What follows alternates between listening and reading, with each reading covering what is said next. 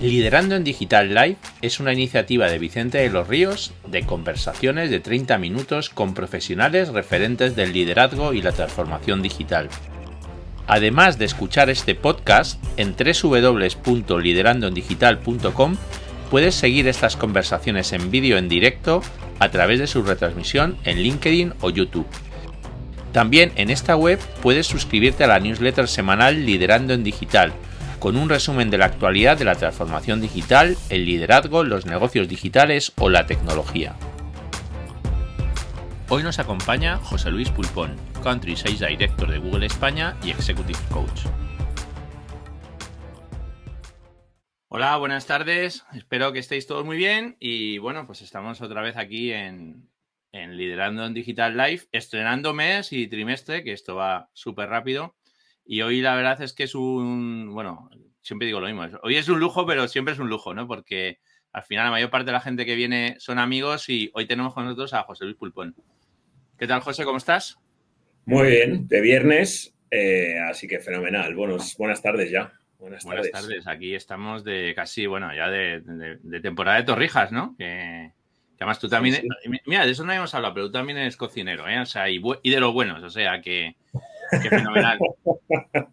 Oye, pues nada, muchísimas gracias por estar aquí con, nosotros y con muchos amigos que nos están siguiendo. además tenemos, tenemos muchos amigos comunes, con lo cual, bueno, y además vengo de estar con amigos comunes, o sea que me han dado muchos recuerdos para ti y varias personas. Ah, luego te lo digo.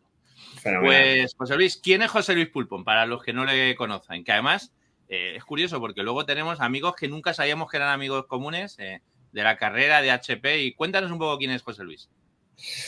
Pues mira, em, siempre que, intento describir eh, quién soy y lo que he hecho, al final lo resumo en eh, cuatro, empresas, cuatro países y un espíritu emprendedor.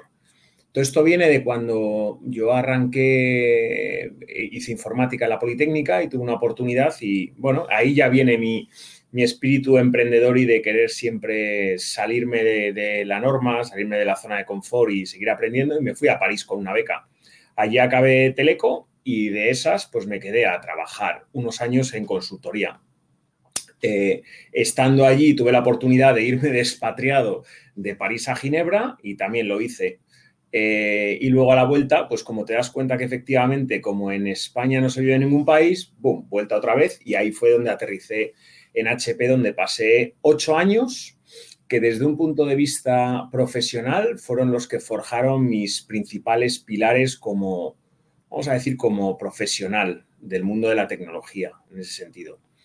Y a los, a los ocho años, por circunstancias de la vida, en que efectivamente, como dicen, que hay veces que la gente no se va, no se va de las organizaciones por, por las compañías, sino por los managers, pues se me cruzó una oportunidad de un, de un, amigo y vecino que tenía en ese momento y me dijo, oye, ¿conoces Google?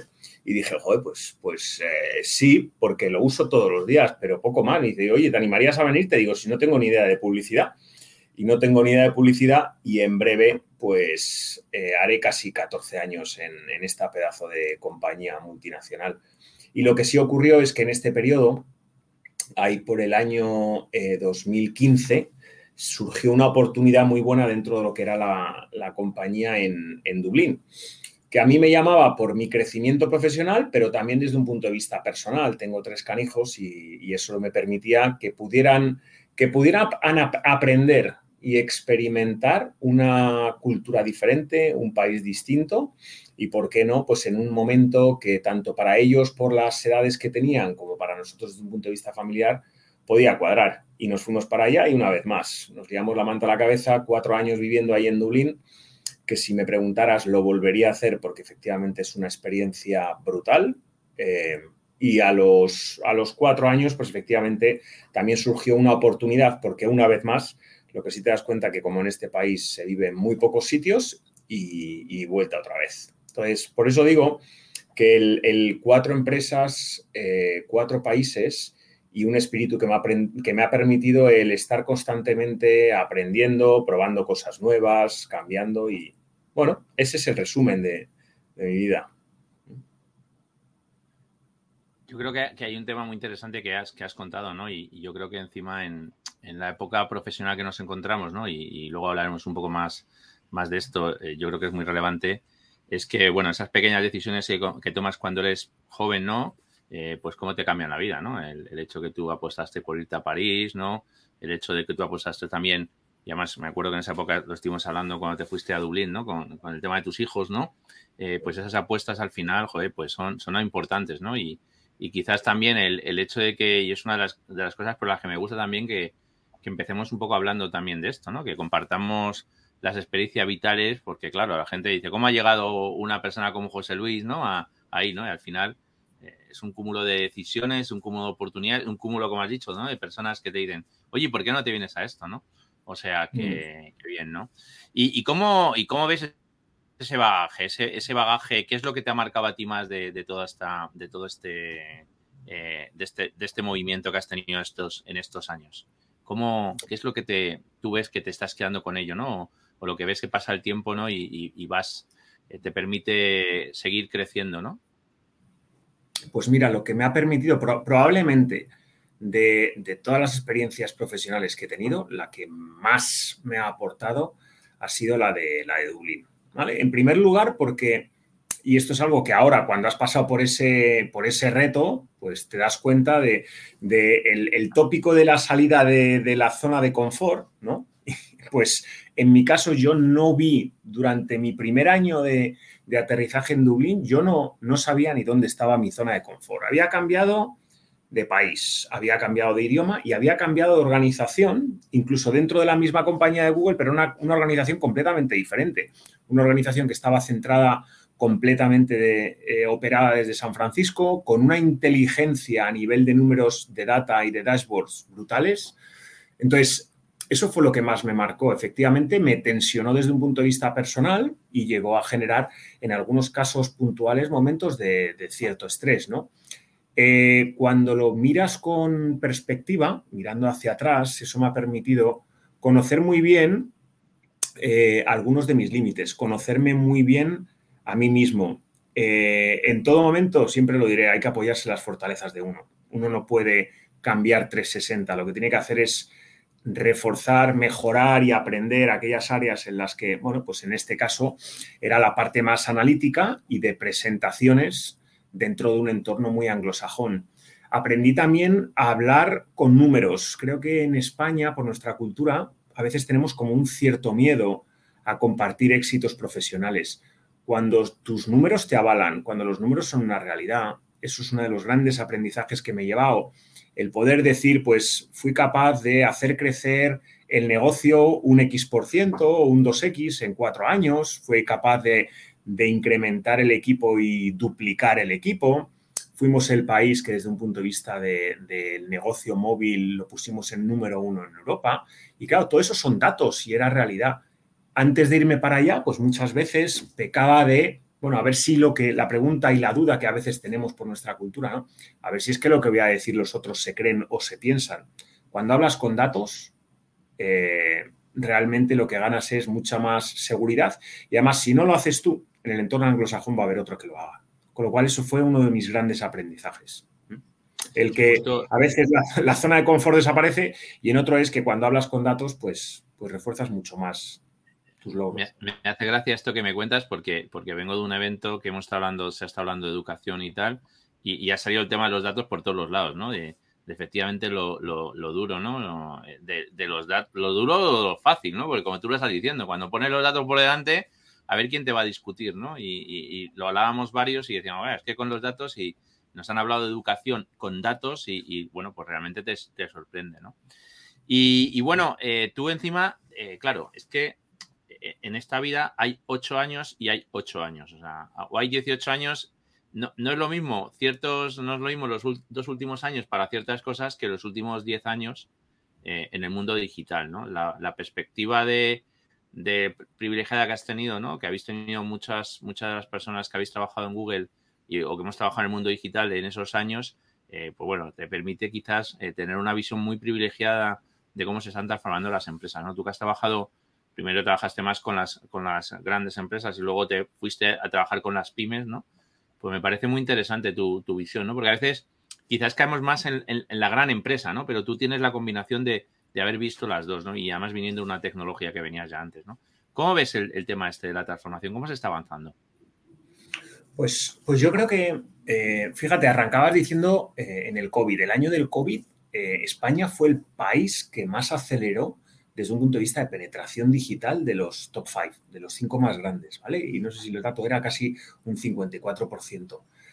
con lo cual, en este país hay muchísimo talento. Es verdad que en el pasado he trabajado con grandes empresas y cuando nos conocimos tú y yo, cuando tú estabas en Telefónica, pero cuando tuve la oportunidad de moverme a, Dublín, me acuerdo que en el primer año tuve el privilegio de conocer a gente que ahora mismo está liderando grandes organizaciones. Y te cito varias, ¿vale? Porque, porque el, solamente nombrar una, pero vamos, casos como, como el de Trading, casos como el de Promofarma, Mifarma, Sclum, eh, Funidelia, son casos que eh, lo que yo he visto es que se han juntado Em, tres características fundamentales. Lo primero, y lo primero de todo, es talento, tanto visionario y estratégico como en ejecución. Para mí, eso es lo que yo he visto en todos, en cada uno de estos casos. Hay mucha gente que dice, no, es que tiene o no. No, en estos casos tiene que tener una visión estratégica, una visión a largo plazo, pero también la capacidad de ejecutar. Si hay una de las dos patas que se queda coja, el puzzle se rompe y no funciona. Y eso es lo que yo he visto en los casos de los CEOs barra fundadores de todas y cada una de esas empresas. El, segundo, que no la primera idea es la que funciona. ¿Cuántas veces he visto que en muchos de estos casos ha ocurrido que una primera idea eh, no cuadra y a punto está el negocio de hundirse o de caerse y ¡bum! Hay un, hay un pivot, hay un cambio y realmente existe ahí una, transformación. Y luego, tercero es, eh, es un hambre a nivel ya de negocio, de compañía, de querer crecer, aprender, ir más allá, que es, que es algo que, bueno, pues yo lo he podido apreciar, lo he podido ver y la verdad es que, bueno, pues te das cuenta que, que es lo que, lo que les ha hecho llegar en muchos de esos casos a grandes grandes organizaciones de muchísimo éxito con muchísima facturación. Sí, y yo creo que, es fundamental, ¿no? Hay, muchas veces destacamos eso, que pensamos que esto va de tecnología y, muchas de estas empresas lo que han hecho ha sido eh, ponerse en el, lugar del cliente y, encontrar una solución para el cliente, ¿no? Porque, eh, joder, aquí, además es que me, hace mucha gracia porque el caso de trading me lo, me lo contasteis vosotros eh, hablando un día y, claro, la gente no sabe lo que hay detrás de trading, ¿no? Lo que son capaces de... O sea, me acuerdo sé si me decían que era, creo que a Jorge me decía cinco personas en marketing o tres personas en marketing y cuando aquí todo el mundo se está quejando de que no tiene presupuesto, que no tiene gente, pues te encuentras una empresa en el Surger, creo que es, ¿no? Y facturan, son, yo me quedé en 250 millones de euros, ¿no? Pero, pero deben estar pues ya bastante más arriba. Casi, casi, casi, 400 el año pasado ya. 400 desde allí vendiendo temas deportivos, ¿no? Y, con en, más de, en más de 90 países a nivel mundial, 16 idiomas, 12 tiendas, es espectacular espectacular, ¿no? Y, con esa, y con esa, esa disciplina, ¿no?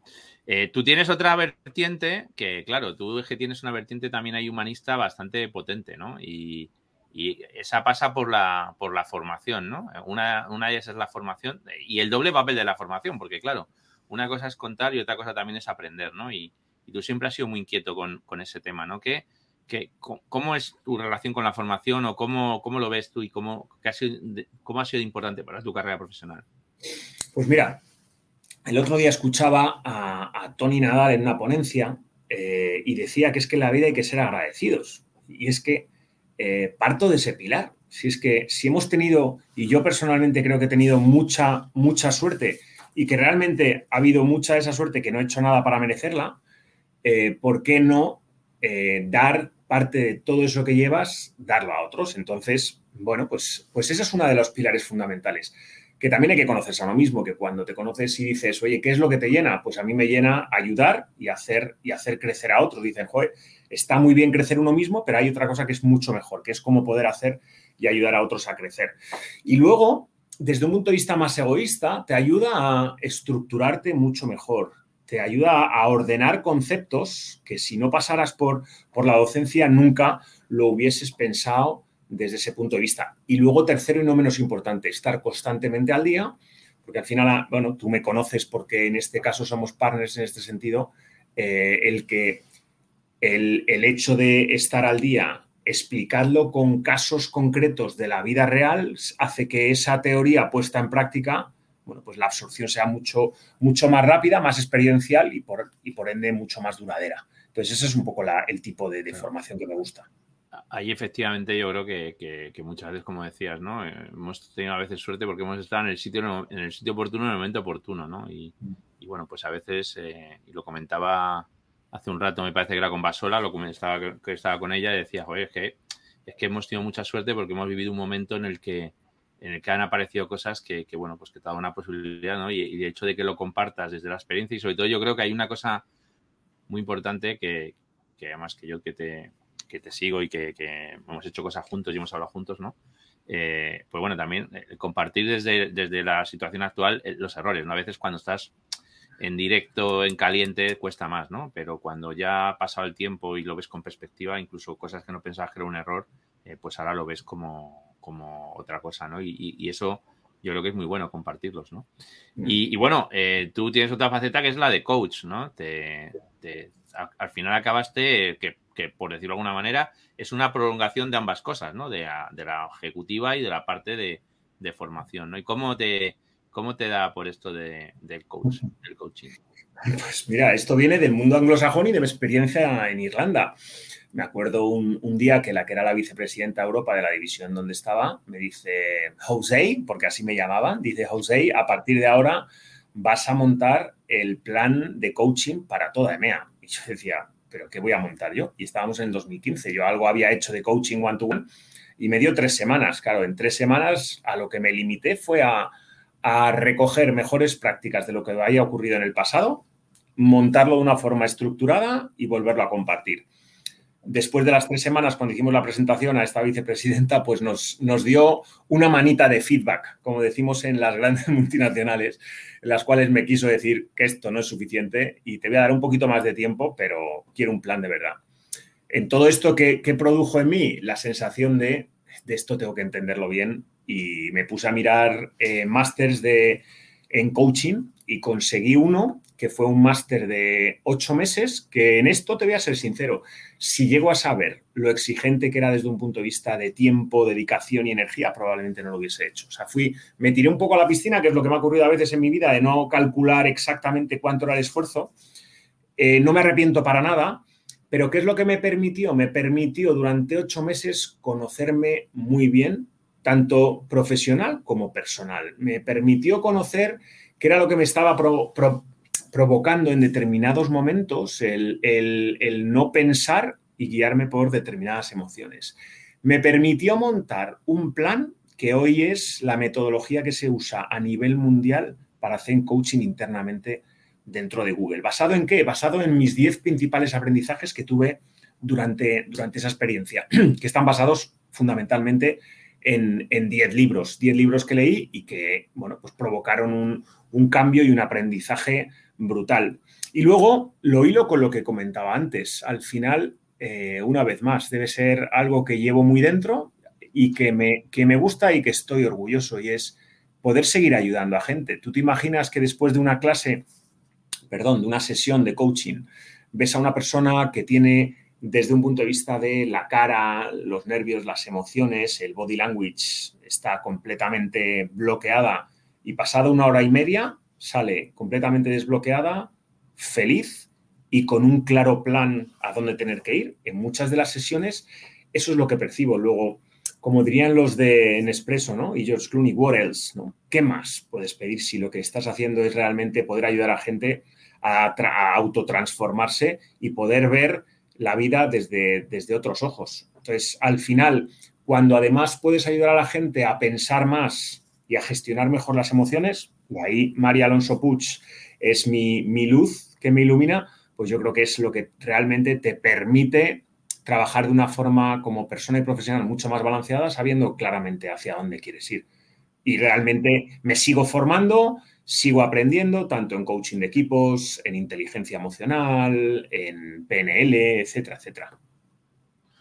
la, verdad es que es que es muy importante y, bueno, pues a veces el, tener referencias como, como tú, ¿no? Que, no viene solamente de, la, de lo que es la experiencia, sino que del trabajo duro de formación, seguir estando al día, de compartir horas de vuelo, pues, pues la verdad es un, lujo, ¿no? Y dentro, de esta parte de, coaching, ¿no? Bueno, aquí como sabes que, a mí me, apasionan dos temas, ¿no? Uno es el tema de liderazgo y otro es el tema de digital, ¿no? Al fin y al cabo, si te das cuenta, el liderazgo tiene más de fin, el digital tiene más de medio, ¿no? Eh, y, cuando juntas las dos cosas, eh, para mí me parece eh, muy relevante, ¿no? ¿Cómo, ¿Cómo está viendo tú el tema este del liderazgo digital, ¿no? Porque quizás, no sé, yo tengo a veces unas sensaciones un poco encontradas, ¿no? De hasta qué punto, pues claro, para que haya liderazgo digital tiene que haber liderazgo y luego tiene que ser digital, ¿no? Y no siempre hay liderazgo y, a veces hay liderazgo pero no hay digital, ¿no? ¿Cómo, cómo lo ves tú? Tú que, que hablas con muchísimos ejecutivos, ¿no? Por tu trabajo hablas con muchísimos ejecutivos y a veces no en sesiones de coaching, te acaban contando sus sensaciones, sus temores, sus miedos, ¿no? Que al fin y al cabo, pues también eso te ayuda, ¿no? Porque luego cuando te, enfrentas a gente ya en un proceso eh, concreto. ¿Cómo, ¿Cómo es el tema del liderazgo digital?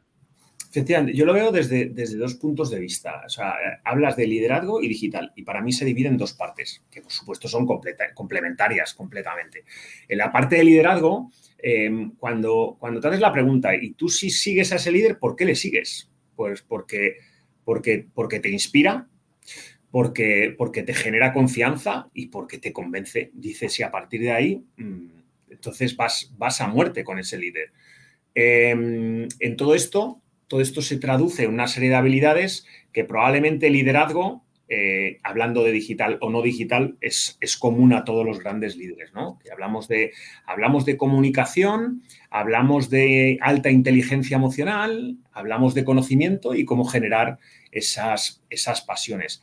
Cuando hablamos de digital, para mí, lo, una de las principales skills o habilidades es el entender muy bien la diversidad. La diversidad desde el punto de vista de cómo es ese líder digital y qué, qué perfiles totalmente complementarios, diversos al suyo, tiene que incluir dentro del equipo para hacer que ese proyecto eh, sea un éxito. Y se habla muchas veces de, diversidad y para mí, profesionalmente hablando, aparte de la de género, tiene que haber la de diversidad desde un punto de vista de habilidades complementarias a la del líder. Y en el caso de digital, no por saber mucho, mucho, mucho de un área muy concreta, como podría ser la parte de performance o, de gestión del, mid-funnel o social o display, es tan importante el, entender muy bien quién tiene que estar en, tu equipo, qué otro tipo de perfiles y, cómo de complementarios tienen que ser para que realmente pues, te conviertas en un líder, ¿vale? Por las habilidades que hemos citado anteriormente, y digital por el conocimiento complementario que tienes que incorporar a tu equipo. Para mí esas son eh, las, las, habilidades que describen, por un lado, a la parte del líder y, por el otro a la parte digital. Pues me hace, me hace mucha gracia porque según estábamos ahora hablando, ¿no? Y estábamos hablando de coaching, del tema y todo esto, ¿no? Y de los alumnos, la formación. Me acaba de escribir una alumna súper contenta diciéndome que, acaba de conseguir un nuevo puesto que quería cambiar y que, está muy contenta y dando gracias, ¿no?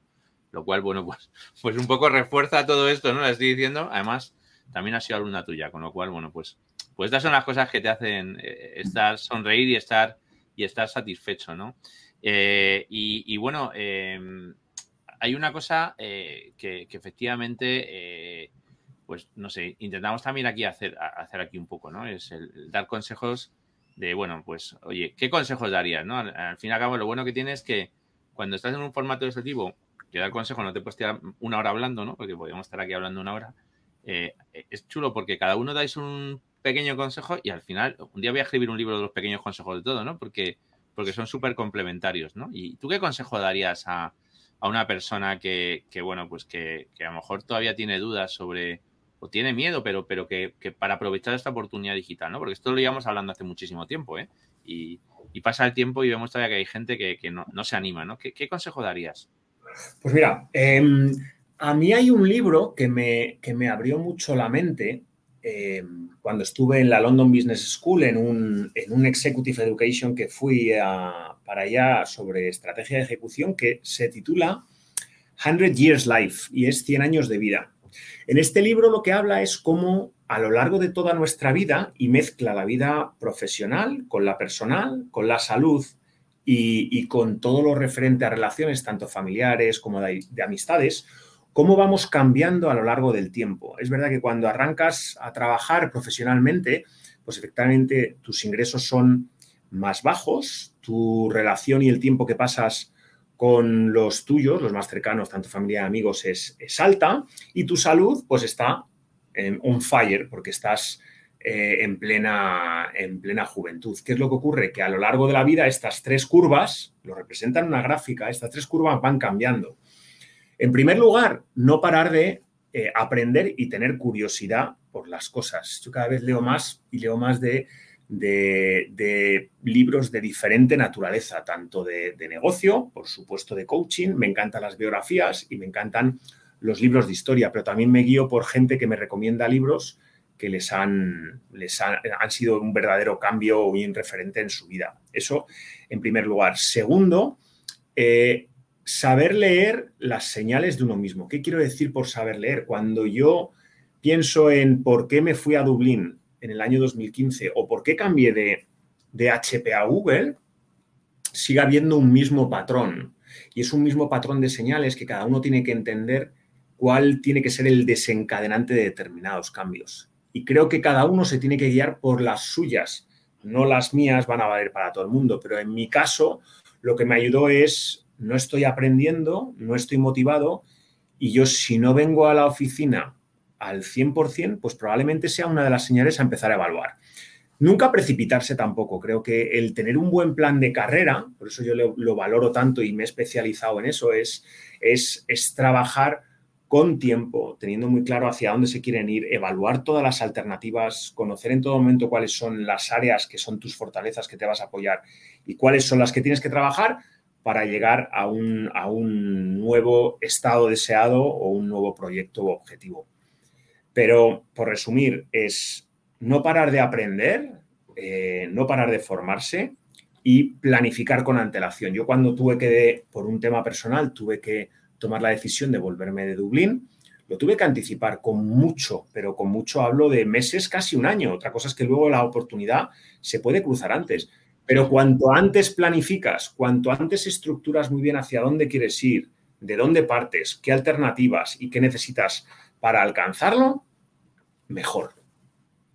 No, me parece, me parece muy bien ya. Además, ahí concuerdas bastante con, lo que digo yo en mi Ministerio de Reinventarse, ¿no? Que eh, mm reinventarse no es algo que se te ocurre en el momento que de repente tienes un imprevisto, ¿no? Eh, para poderte reinventar tiene mucho que ver en lo que has hecho antes, ¿no? Y, lo que has trabajado antes y cómo te has preparado y, por eso es muy, soy bastante machacón en este tema, pero me parece fundamental, ¿no? Que, la gente se, se hace esa planificación porque cuando haces los cambios, cuando las cosas van bien, automáticamente, bueno, pues es más fácil que vayas hacia donde lo que tú buscas, ¿no? el, el objetivo que, que estás persiguiendo y, para eso me parece fundamental. He, puesto ahí en el, os he puesto en, eh, en los comentarios el, eh, el nombre del libro eh, y el, enlace a Amazon, que así lo, lo podéis, lo podéis leer y, que yo creo que también es uno de los buenos consejos que, que, bueno, que también vienen aquí, ¿no? Que compartir los libros, como decías tú, José Luis, es un buen regalo que te hacen los amigos, ¿no? De,